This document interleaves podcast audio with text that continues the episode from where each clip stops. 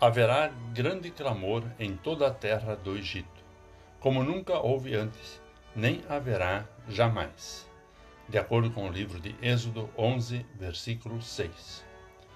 Olá, querido amigo da Meditação Diária Castelo Forte 2024, dia 27 de fevereiro.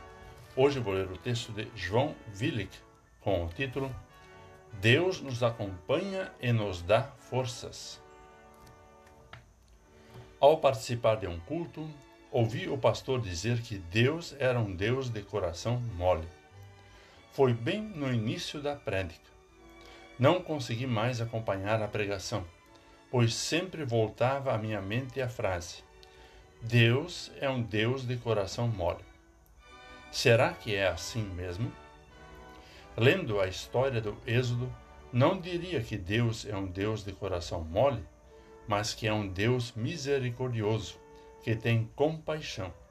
Um Deus sensível ao arrependimento humano, sempre disposto a perdoar. Mesmo diante do clamor do Egito e de Faraó, Deus conduziu o seu povo, levando o Faraó a deixá-lo sair em busca da terra prometida.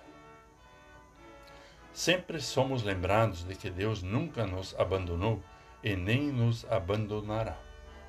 Na cruz de Cristo, temos o próprio Deus se solidarizando com as nossas dores e estando ao nosso lado, até mesmo nas tragédias, que muitas vezes são causadas pela insensatez humana.